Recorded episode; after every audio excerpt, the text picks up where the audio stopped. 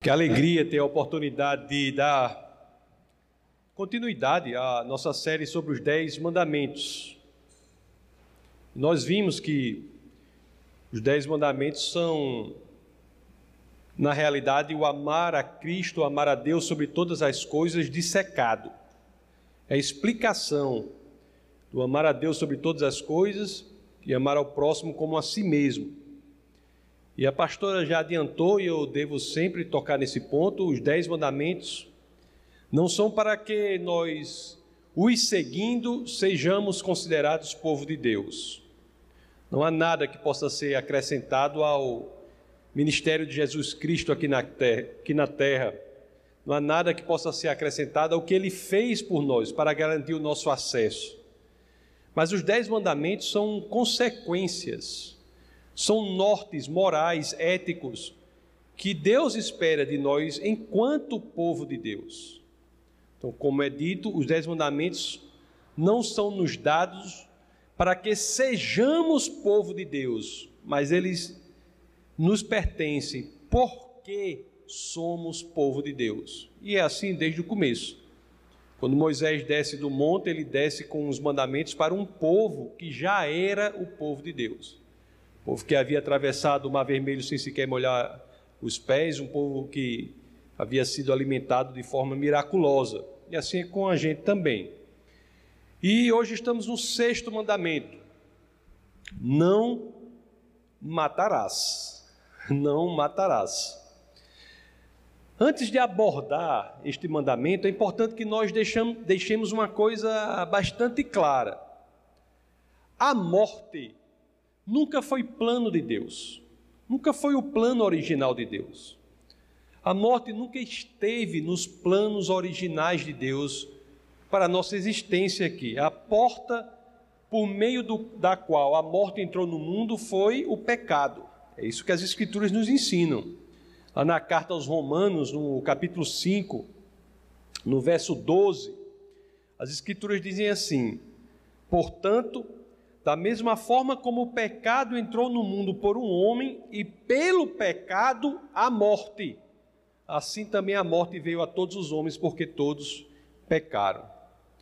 Que o apóstolo Paulo escreveu não, não foi nada mais do que aquilo que já lemos lá em Gênesis, não é? No, no verso 2, no, no capítulo 2 de Gênesis, no verso 17 em que as Escrituras dizem: Mas não coma da árvore do conhecimento do bem e do mal, porque no dia em que dela comer, certamente você morrerá. Então, meus amados, é pelo pecado que a morte passou a ser uma realidade da experiência humana. Uma realidade com a qual nós, devo dizer, não nos acostumamos, porque não fomos originalmente criados para morrer. Então, sempre que há uma morte né, próxima, nós não podemos dizer que estamos 100% acostumados, porque este não foi o projeto original. Então, a questão é, a questão é, quer dizer que a Bíblia, ao reconhecer a presença da morte entre nós, será que ela autoriza uma pessoa a tirar a vida de outra? A, autoriza uma pessoa a matar outra? Vocês já sabem que não, né? Porque nós lemos o mandamento, que está lá em Êxodo, no capítulo 20, no verso 13, que comecei falando, o mandamento diz: Não matarás. Mas a coisa não é tão simples assim, não é? Há cristãos devotos, cristãos sinceros, que exercem atividades que exigem que estejam prontos a matar se for necessário. A paz de família, por exemplo, que se vê em situação na sua casa em que alguém invade e ele tende a atirar para matar. Há países de origem cristã que têm a pena de morte. E como entender isso? É uma questão recorrente, inclusive. Tem alguns policiais, muitos que entram em contato pra, com questões de consciência em relação a isso. Será que essas coisas são contrárias ao sexto mandamento? Então, isso que temos que ver agora. Para entender qual é o comando não matarás, como deve ser entendido de forma correta, é necessário que a gente vá ao original. A palavra no hebraico. No hebraico, quando lemos lá no capítulo 20 do verso 13, onde é a palavra que é traduzida para matarás é hatzar, que quer dizer o quê? Quando vemos que o uso da palavra é esta, as coisas começam a clarear. Por quê? Porque essa não é uma palavra muito comum no hebraico. Ela tem um significado bem mais restrito. É até interessante que em algumas Bíblias, eu não encontrei uma Bíblia em português, mas eu não fiz uma pesquisa muito exaustiva sobre as versões. Mas eu, em inglês eu encontrei três versões em que a tradução já é mais adequada. Não é mais não matarás, mas é não assassinarás, não cometerás homicídio. Esta é a tradução mais adequada para o original em hebraico. Então, assim, meus queridos, situações em que é bíblico matar. Há sim situações em que você tem de matar e você não está incorrendo em nenhum problema bíblico. Se uma pessoa invade, por exemplo, a sua casa e você tem de fazer uso da sua arma para matar essa pessoa, atire para matar, sem nenhum tipo de problema de consciência ou ter medo de pecar. Se sua profissão exige que você, no exercício correto de sua atividade, tenha de atirar, pode fazer isso, sem nenhum tipo de constrangimento, porque a palavra é traduzida de outra forma. E é interessante que a própria lei, né, a lei brasileira, ela traz uma lógica semelhante. Nós temos um, um artigo lá no Código Penal que fala sobre essa questão, artigo 121 do Código Penal, que fala matar alguém e dar as as penas lá, que tipifica essa conduta, considera essa conduta como crime. Mas nós vemos também no própria lei que existem situações em que este ato não é crime. O artigo 23 traz situações em que a pessoa pode matar, mas não será considerado crime. E a lógica da Bíblia é semelhante. Davi, por exemplo, matou Golias para foi uma pequena batalha ali, ele matou para salvar uma nação de uma ameaça que eu consideraria hoje uma ameaça terrorista. Uma ameaça terrorista. E ele fez isso e não pecou. Então, mais uma vez, eu sei que é, nós temos que ser bastante claros no que as Escrituras dizem. Então, eu já digo para vocês, para todos que nos ouvem aí pela internet e que nos ouvirão depois, que se você tiver que proteger sua família numa situação de ter de atirar, pode atirar, é bíblico atirar. Se sua profissão exigir isso, você estiver no, no exercício correto de sua profissão, pode atirar, não tem nenhum, não é, não há pecado nisso, não há pecado nenhum nisso. Bom, nós tivemos aqui uma ideia do que não está abrangido, né, por este mandamento. Mas vamos ver o que ele abrange. Vamos ver o que ele abrange.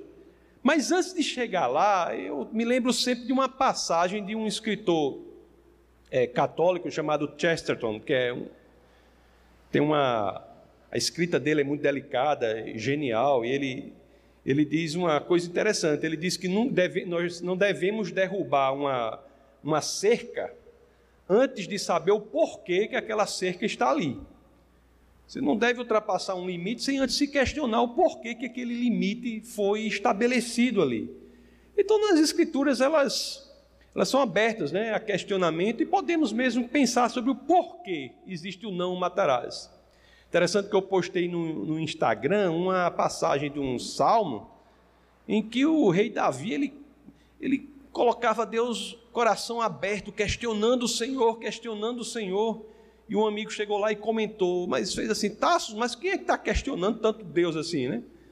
Aí eu respondi, é o rei Davi, né? aquele que, que as próprias escrituras dizem, né? na primeira de, de Samuel, que, que tem o que o coração é um coração, como é que diz? O, é segundo o coração de Deus.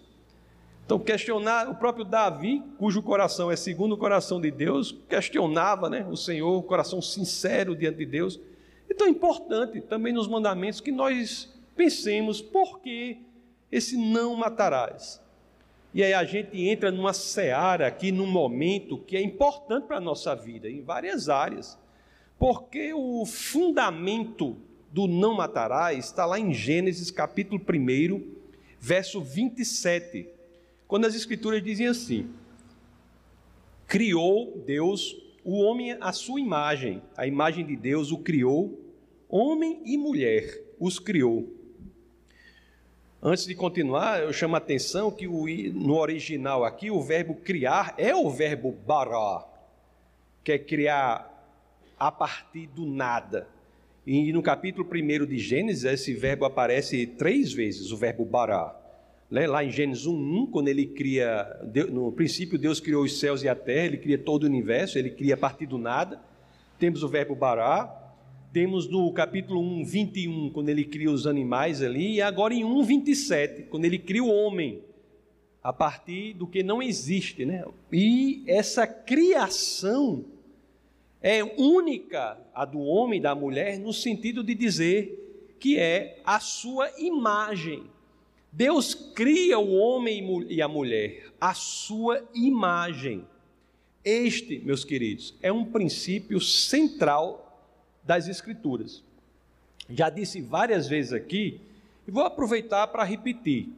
Eu sempre digo assim: a gente deve andar com dois versos no nosso bolso, né? nos nossos bolsos. No bolso direito você entra com esse aí, que Deus nos criou a sua imagem e semelhança, o, o Gênesis 1, 26, 27. Você entra, entra esse aí. Do outro, mas no outro você ande com o que fomos criados do pó, né? Para que nós saibamos que somos feitos à imagem de Deus, mas nós não somos Deus mas não quer dizer que não sejamos feitos à sua imagem.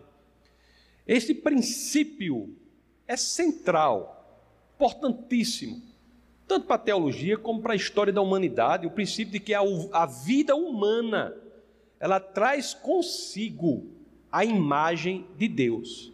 Há, segundo as Escrituras, sacralidade na vida humana. A vida humana é diferente de toda a criação, porque é criada segundo a imagem de Deus. Então, este é o princípio que norteia o mandamento: não matarás, não assassinarás, não cometerás homicídio. Porque matar injustificadamente uma pessoa é destruir, sem razão, nada menos do que uma vida que traz a imagem de Deus. Por isso, meus queridos, que é algo tão grave. Aliás, essa lógica está bastante clara lá em, em Gênesis, no capítulo 9, é, no verso 6, que as escrituras dizem assim, ó, é quando é, Deus dá instruções a Noé, né? O capítulo 9, Deus dá instruções a Noé, que as escrituras dizem assim, ó, quem derramar sangue do homem pelo homem, seu sangue será derramado, e aquele justifica, porque a imagem de Deus foi o homem criado. A imagem de Deus foi o homem criado. Então a vida do homem é sagrada. A vida do homem e da mulher, da humanidade, é sagrada. Disso também, né, nós concluímos o quê? Isso, e essa conclusão, quando ela encontra-se assim arraigada em nosso coração, em nossa alma, ela muda a nossa postura durante a breve existência aqui na Terra. Quando nós entendemos isso, que todos nós aqui, indistintamente, somos feitos à imagem do Senhor, à imagem de Deus, nós entendemos que a vida do ser humano é preciosa. Se me permite o superlativo, é preciosíssima. A vida do ser humano é preciosíssima.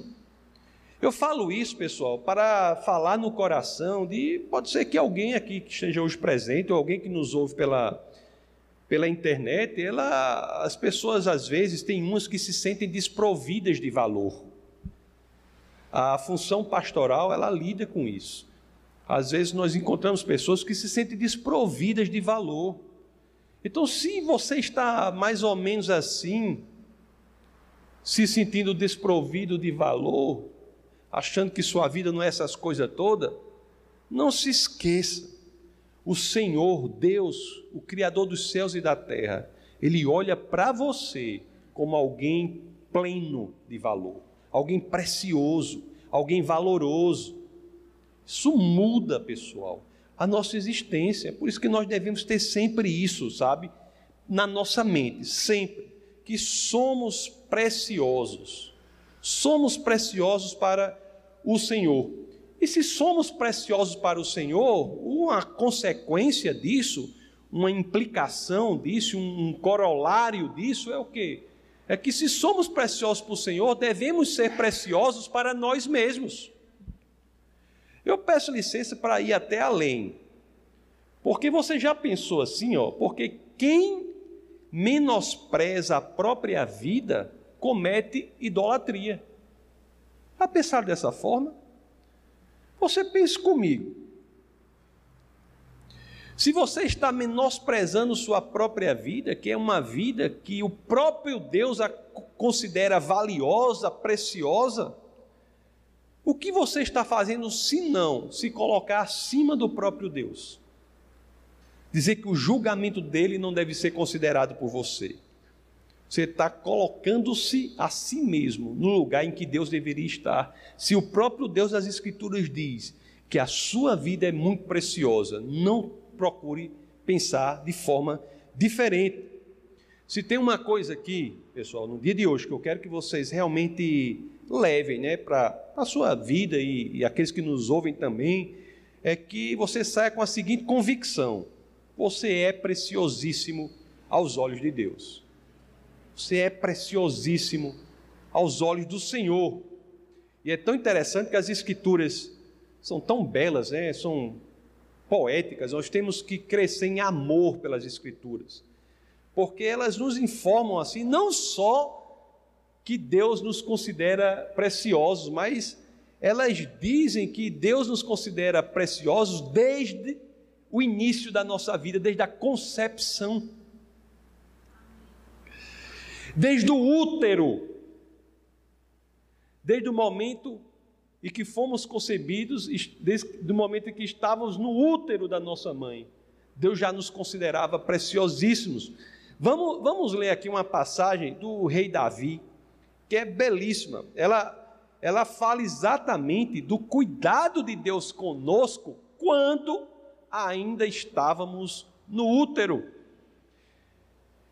Ela está lá, essa passagem lá no, em Salmos, né, 139. Vamos ler do verso 13 ao 16. Olha o que as escrituras dizem. O 13 diz assim: Tu criaste o íntimo do meu ser e me teceste no ventre de minha mãe. Eu te louvo, porque me fizeste de modo especial e admirável. Tuas obras são maravilhosas, digo isso com convicção. Meus ossos não estavam escondidos de ti, quando em secreto fui formado e entretecido, como nas profundezas da terra. Os teus olhos viram o meu embrião Todos os dias determinados para mim foram escritos no teu livro antes de qualquer deles existir. Deus, meus amados, Ele cuida de nós desde, a, de, desde o momento em que éramos um simples embrião, desde a concepção, desde que éramos um ovo, antes de evoluir para um embrião. Olha só que coisa incrível. Teve uma situação que eu estava em outro estado e uma terminou, eu fui para a sala dos, dos pastores lá da, da, uma igreja grande e lá o jantar era servido lá. Estávamos jantando lá e tem uma moça lá, a moça falando sobre isso, né, sobre o embrião e eu mostrei a preciosidade, né, da vida no embrião para Deus.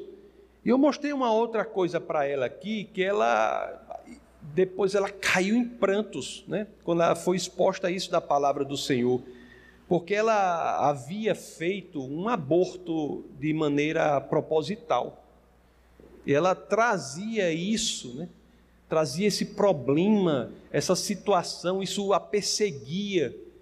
E eu tive de, mostrar a ela nas Escrituras que Deus cuida desde aquele momento, se ela verdadeiramente se arrependeu, aquele feto né, que foi abortado será reencontrado com ela no paraíso. Será uma pessoa desenvolvida já no paraíso. A eternidade curará essa ferida. Porque Deus cuida da gente desde o útero. E ela ficou assim impressionada e eu tive que mostrar aquela passagem de Jó, que eu considero uma das mais belas das escrituras. As escrituras, quando a gente vai lendo assim, elas, elas trazem revelações, revelações incríveis. Então tem uma, uma passagem em Jó que eu vou mostrar para vocês aqui, que eu fico assim boquiaberto com a delicadeza dessa passagem. Ela na realidade é a seguinte, ela é interessante que é a seguinte. Nós, ela, ela é quando nós vemos a situação de Jó, quando se inicia no livro, quando vemos lá em Jó 1, 2 e 3, Vamos, vamos ler, bota aí por favor, Jó capítulo 1, verso 2 a 3. Olha o que as escrituras dizem aqui. Tinha ele, isso, é Jó capítulo 1, verso 2 a 3. Tá, o Jó desapareceu aí, irmão? As escrituras dizem assim: eu, só estou esperando porque eu quero realmente que vocês leiam, que é muito importante. Daniel, pode ajudar ali para ver alguma. Deve ser o acento, viu, do jogo que você não está botando. Quem for trabalhar nisso aí, cuidado com o livro de Êxodo, que tem acento. Cuidado com o livro de Jó, porque bota o acento aí, aí, aí não aparece. Então, Jó, no capítulo 1,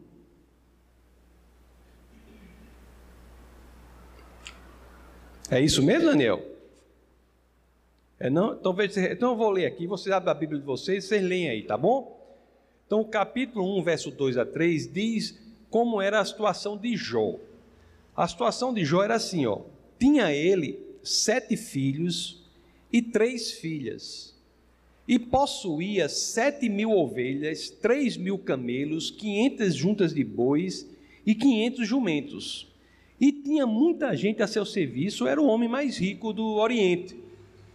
A pessoa lê isso aqui e acha que não é muito importante, certo? Olha aí.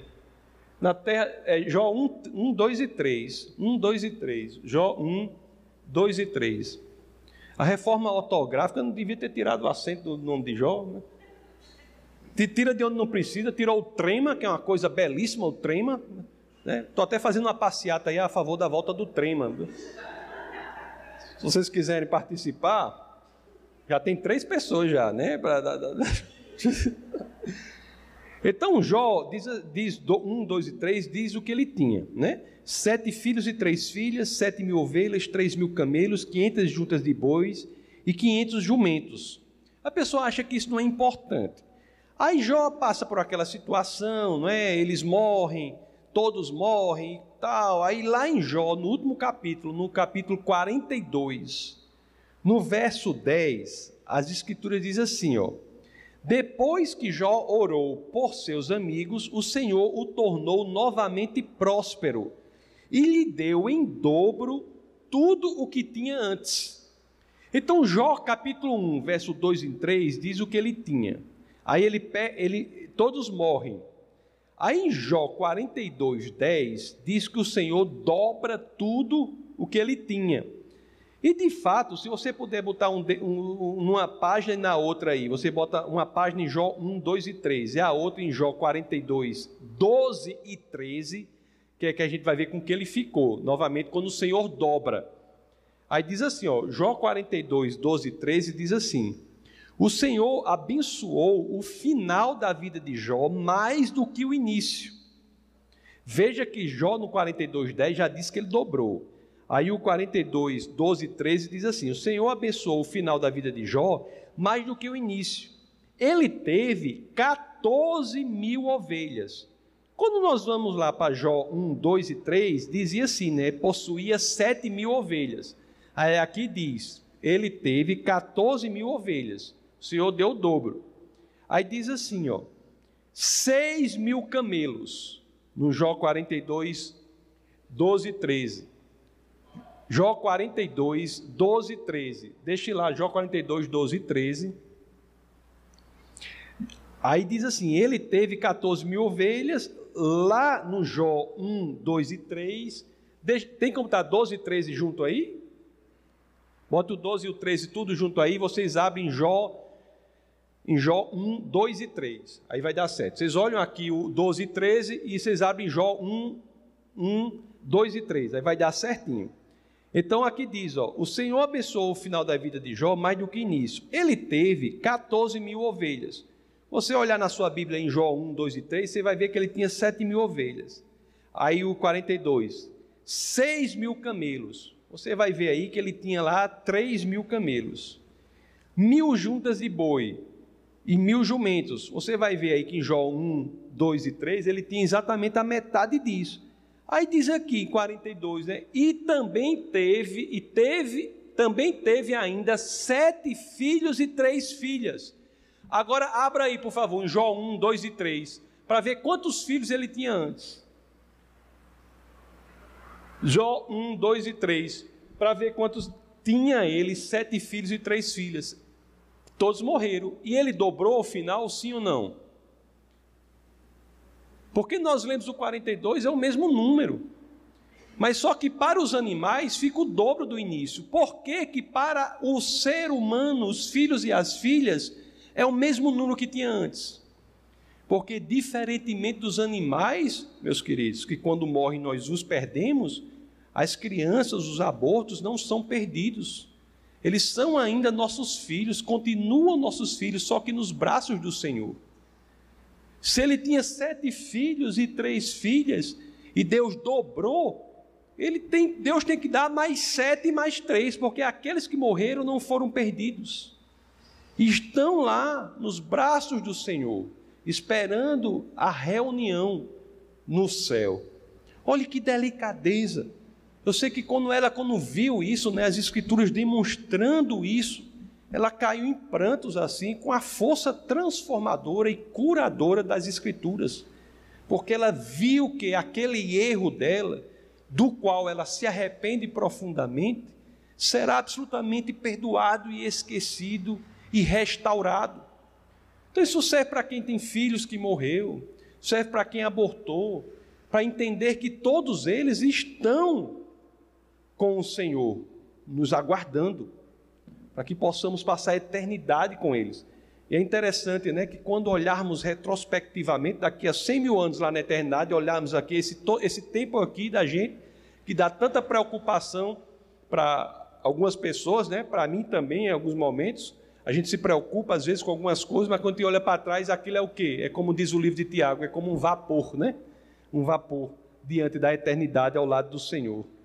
Deus cuida de nós, meus amados. E essa pregação do valor da vida, da nossa vida, é muito poderosa. Ela tem ramificações em muitas, muitos aspectos da nossa existência. Pessoas que estão pensando em se matar, por exemplo, é um problema real aqui em Natal, né? Tem até a turma lá do Sentinela da Ponte, que chama, é? Sentinela tem a turma lá que fica protegendo para que as pessoas não se matem. Isso é muito. É um problema real não é? E as pessoas que estão pensando em se matar, que têm pensamentos assim, elas têm que trazer à mente exatamente isso, que a vida dela é considerada valiosa, preciosa, que ele é valioso e precioso aos olhos do Senhor. Tem que entender, né, que Deus ama você, e não só isso, que Deus tem um plano para você. É interessante que não é um plano qualquer, né? Porque uma pessoa pode ter um plano para outra que é um plano horrível, né? Mas não, o plano de Deus para a gente é um plano maravilhoso, é um plano de prosperidade, é um plano que vai lhe dar uma, vai lhe dar esperança e vai lhe dar um futuro. Nós temos aqui um projeto aqui, chama Projeto Jeremias 29:11, que é a gente aplica para os jovens, assim, alguns jovens, que é para que os jovens eles tenham saibam qual é o plano do Senhor para eles. E a gente tenta colocar isso de forma mais clara para o próprio jovem, para qualquer outra pessoa que queira se envolver com isso. Mas Jeremias 29, 11 é exatamente uma passagem que eu, que eu assim sugiro para quem está lutando contra o valor da própria vida, para que essa pessoa copie com a própria mão. Abra aí Jeremias 29, 11. Que a pessoa copie com a própria mão e cole lá, ou na parede do seu quarto, ou no, ou no espelho do, do seu banheiro. Eu sou uma pessoa que come muito na, na porta da geladeira. Você coloca assim para você ler todo dia todo dia. Olha que coisa linda, né? Porque sou eu que conheço os planos que tenho para vocês, diz o Senhor. E que planos são esses? Aí continua: planos de fazê-los prosperar e não de lhes causar dano, planos de dar-lhes esperança e um futuro. Nós temos que ter isso, pessoal, na nossa alma, impregnado, tatuado em nossa alma, para que jamais possamos nos afastar da certeza de que Deus, Ele quer o melhor para nós, Ele tem um plano para nós. Então, às vezes, quando a gente tenta uma coisa e não dá certo ali, você está nos caminhos do Senhor, Deus tem um plano para você. Não é assim, Ele, Deus sabe o melhor para você. Eu mesmo, pessoal, às vezes, quando eu, às vezes eu quis algumas coisas na minha vida, e eu não consegui ali, aí eu fiquei, rapaz, eu queria. Aí passou o tempo, aí depois eu, eu pensei, olhando retrospectivamente, eu considerava, se eu tivesse conseguido, eu estava arrependido hoje. Às vezes a gente tem que fazer o melhor, mas entregar nossa vida para Deus, entendendo que é Ele que tem os planos para nós. Nosso papel é, é, ser, devemos ser fiéis. E o, o, o não assassinarás, o não cometerás homicídio, inclui também o não se suicidar, o não matar-se a si mesmo, nem que seja gradativamente. Isso também é curioso, né? Porque tem pessoas que entram num processo importante de suicídio gradativo, vício em trabalho, é um processo de autodestruição. Você está quebrando o sexto mandamento, se você está viciado no trabalho. Está quebrando. Não é para você ser vagabundo, não. Mas isso não pode, o trabalho não pode ocupar o lugar de Deus.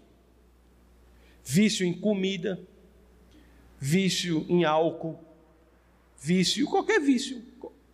Comportamentos compulsivos destrutivos, na realidade, são modos de quebrar o sexto mandamento.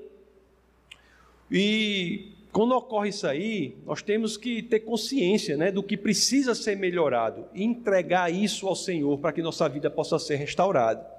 Outra questão, meus queridos, que esse mandamento que a gente pensa que é simples, né? Não matarás. Mas não é tão simples assim, né? Outra questão que ela nos comunica é o seguinte: existe uma situação também que muita gente pergunta que é assim, mas se eu, se eu tiver numa situação com um ente querido meu e eu tiver que decidir se eu desligo ou não os aparelhos, se ela tiver a vida sustentada unicamente por aparelhos, eu posso desligar esses aparelhos? Se o tratamento, meus queridos, não traz esperança nenhuma de recuperação, e se a decisão ponderada for realmente de desligar os aparelhos, você não está incorrendo no mandamento do não matarás. Na realidade, você não está querendo deixar aqui uma vida que o Senhor já está levando, já está sendo entregue novamente ao Senhor. Não incorre nisso. E outra coisa, se você é cristão, você tem que saber, né? Que a morte é uma mudança imediata de lugar. Você passa a presença física de Jesus Cristo, né? Imediatamente. A morte nada mais é do que isso. Uma coisa é tirar uma vida sustentada por Deus, outra coisa é tentar a todo custo manter uma vida que Deus está permitindo que volte para Ele.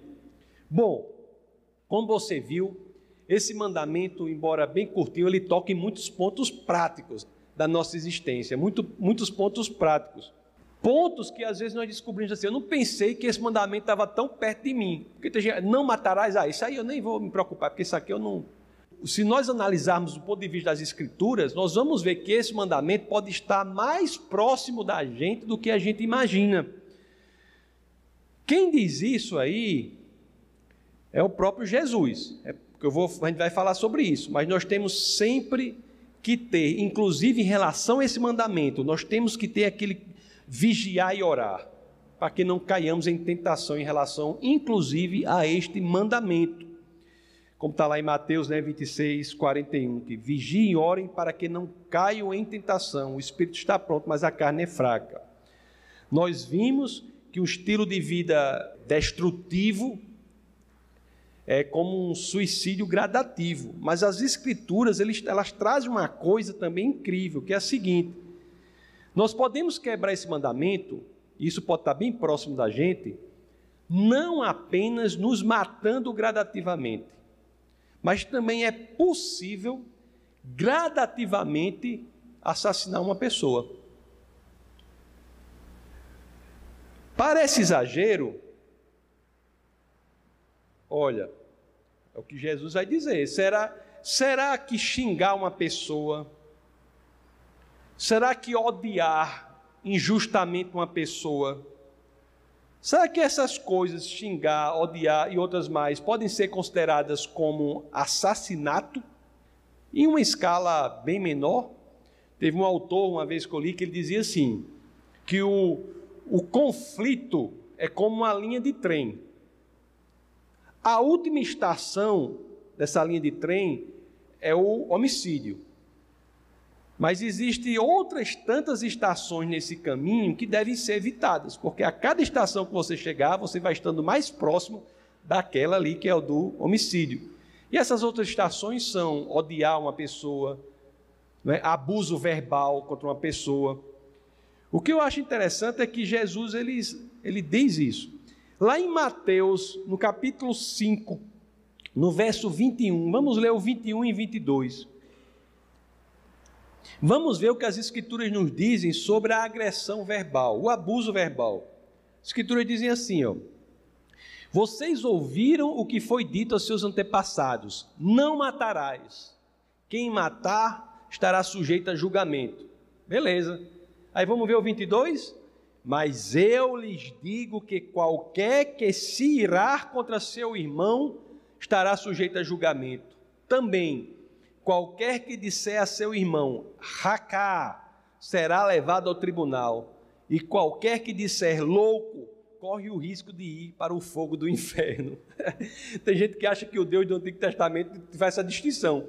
O Deus do Antigo Testamento era brabo, o do Novo era bem bonzinho. Olha aí. Olha aí. Racá, pessoal, esse nome Racá é um termo em, em aramaico, né? Que quer dizer, na nossa linguagem, assim, é abestalhado. Seu abestalhado, seu tolo. Racá. Então, agressões verbais né, também são consideradas espectros do mandamento não matarás. E o ódio? Quanto ao ódio, Estou pegando duas estações só dessa linha de trem, né? Quanto ao ódio, é bom porque o apóstolo João, ele foi bem claro, não tem nem interpretação. Abra aí na primeira epístola de São João, no capítulo 3, no verso 15. Olha o que as escrituras dizem. Quem odeia seu irmão é assassino. Quem odeia seu irmão é assassino. Pronto. Não tem mais dúvida, né? Vocês sabem que nenhum assassino tem a vida eterna em si mesmo. O ódio sem motivo, injustificado, você odiar uma pessoa, manter o ódio, é uma das coisas mais indesejáveis que existem. Qual é uma subcategoria disso? É o preconceito. Pessoas que têm raiva de outro por razões odiosas, elas próprias as razões. Tem gente que tem raiva de homossexual porque a pessoa é homossexual. Onde é que está a postura cristã em você ter raiva de uma pessoa porque ela é homossexual? Você vai ter raiva da pessoa, ter ódio da pessoa? Não é, não tem nenhum. Você está, você está incorrendo, quebrando, se assim é a situação de quem faz isso, no sexto mandamento. No sexto mandamento. O que é que diz aqui novamente? Só para ficar bastante claro, porque eu gosto muito dessa passagem de João, na primeira de João. Quem odeia seu irmão é assassino é assassino. Aí o Novo Testamento é que é o bonzinho. Como, como se a Bíblia não fosse uma coisa só. A Bíblia não fosse uma coisa só. Não é incrível? O povo acha que a Bíblia é parte 1, parte, aí parte 2 mudou tudo. Silvestre Stallone morreu, quem vai fazer Rambo é outra pessoa, por acaso. Você acha que, você acha que é isso? Então, nessa categoria tem isso, por exemplo, preconceito racial. Tem coisa mais louca do que isso? Quem exerce preconceito racial é como um assassino. Qualquer tipo, né, de preconceito. Nós temos que promover o inverso disso. Promover o inverso. O não matarás também serve para que saibamos que nós somos o povo que promove o inverso do assassinarás, do odiarás. O inverso. Qual é o inverso disso tudo? Qual é? Amarás. Buscarás a paz. Temos que buscar a paz. Temos que buscar o amor. As Escrituras trazem uma passagem incrível que diz o seguinte, né? Pelo fato de vocês agirem em amor, é que nós podemos identificar que são de Cristo. Lá no Evangelho de São João, no capítulo 13, no verso 34 a 35, as Escrituras dizem assim: Um novo mandamento lhes dou: amem-se uns aos outros como eu os amei. Vocês devem amar-se uns aos outros. E o 35: Com isso todos saberão que vocês são meus discípulos se vocês amarem uns aos outros. Então existe uma marca para que todos saibam que você é discípulo de Cristo. Existe uma marca. É o que? É necessariamente fazer o quê? É andar assim, andar assado, fazer aquilo? Existe, existe uma marca especial. Existe na Bíblia. Qual é? Qual é? Amem-se uns aos outros. O amor é o elemento exteriorizável da genética de Cristo. O fenotipo é o amor, o genotipo é Cristo. Olha, nós temos que buscar paz com as outras pessoas. Temos que buscar. Eu sei que não é fácil. Tem situação que é difícil. Às vezes no trabalho, né? no trabalho, tem gente que todo povo diz, todo lugar tem um Timóteo, né? Coitado do Timóteo, um rapaz tão bom na Bíblia. Aí vem essa expressão de todo lugar tem um Timóteo. Vem uma pessoa difícil, mas nós temos que buscar a paz com todos. Lá em Romanos 12, 18, as Escrituras dizem: façam todo o possível para viver em paz com todos. É interessante que dá para mudar para a versão Almeida, só nesse verso aqui, a versão Almeida, ela, ela traz de maneira mais adequada, diz assim, ó, se possível, quanto estiver em vós, tende paz com todos os homens. Quanto depender de vós, quanto depender de vós, quanto estiver em vós, no que depender de você, tenha paz com todo mundo. As escrituras são tão sábias que elas não, dizem, elas não vão dizer assim, tenha paz com todo mundo, porque não depende de você. Às vezes não depende de você. As escrituras são tão sábias que dizem, no que depender de você, tenha paz com todo mundo. Ah, e é tão bom, pessoal, porque também tem uma consequência para isso. Lá na primeira epístola de São Pedro, no capítulo 3, do verso 10 ao 11, nós vemos que buscando a paz é que encontraremos dias felizes na terra. É um dos critérios. Porque diz assim, ó, pois quem quiser amar a vida e ver dias felizes, guarde a sua língua do mal e os seus lábios da falsidade. Afaste-se do mal e faça o bem. Busque a paz com perseverança. Esse bolo aí que é ver dias felizes tem como um dos seus ingredientes buscar a paz com perseverança. Por isso que somos chamados a fazer isso. As escrituras, elas nos ensinam a viver assim na terra, né? Então, meus amados, para concluir, se você tem, de alguma forma que a gente falou, quebrado o sexto mandamento, seja gradativamente se matando com estilo de vida destrutivo, ou seja, gradativamente matando o outro com estilo de vida abusivo, verbalmente abusivo, se você tem ódio no seu coração, expressa, tem preconceito contra algum tipo de pessoa, peça perdão ao Senhor. Arrependa-se, peça perdão ao Senhor. Arrependa-se agora, peça perdão e conserte o seu caminho. Porque quando o que temos que buscar aqui na terra é como uma janela para a eternidade. O que temos que promover na igreja, a igreja ela promove o que temos de maneira plena na eternidade. E o que é que será por completo lá, quando estivermos na eternidade ao lado do Pai? O que é que acontecerá lá? Lá a morte não tem mais espaço. Lá a morte não tem mais espaço. Vamos ver o que João diz em Apocalipse, no capítulo 21, no verso 4. As, as escrituras registram. O que é que acontecerá lá? Ele enxugará dos seus olhos toda lágrima. Não haverá mais morte, nem tristeza, nem choro, nem dor, pois a antiga ordem já passou.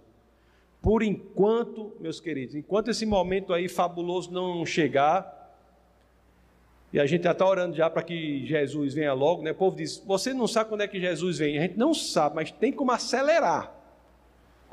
Quando é que ele vai voltar? Quando todos ouvirem né, da palavra, não é assim? Então vamos, vamos, vamos botar o povo para ouvir logo essa palavra para vamos voltar logo.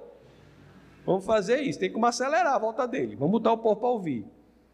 Então, enquanto esse momento não chega, isso aí é a, devemos ter a convicção que é a esperança que nos aguarda é o oxigênio que nos move aqui na terra, essa breve passagem na terra, para que possamos, pela igreja do Senhor, neste mundo fragmentado, neste mundo quebrado, mostrar àqueles que ainda não conhecem Jesus Cristo o que é possível de ter na eternidade.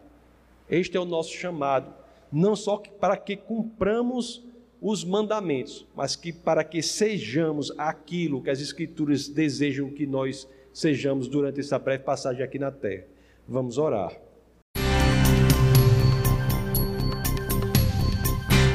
Essa foi uma produção do Ministério Internacional Defesa da Fé, um ministério comprometido em amar as pessoas, abraçar a verdade e glorificar a Deus. Para saber mais sobre o que fazemos, acesse defesadafé.org.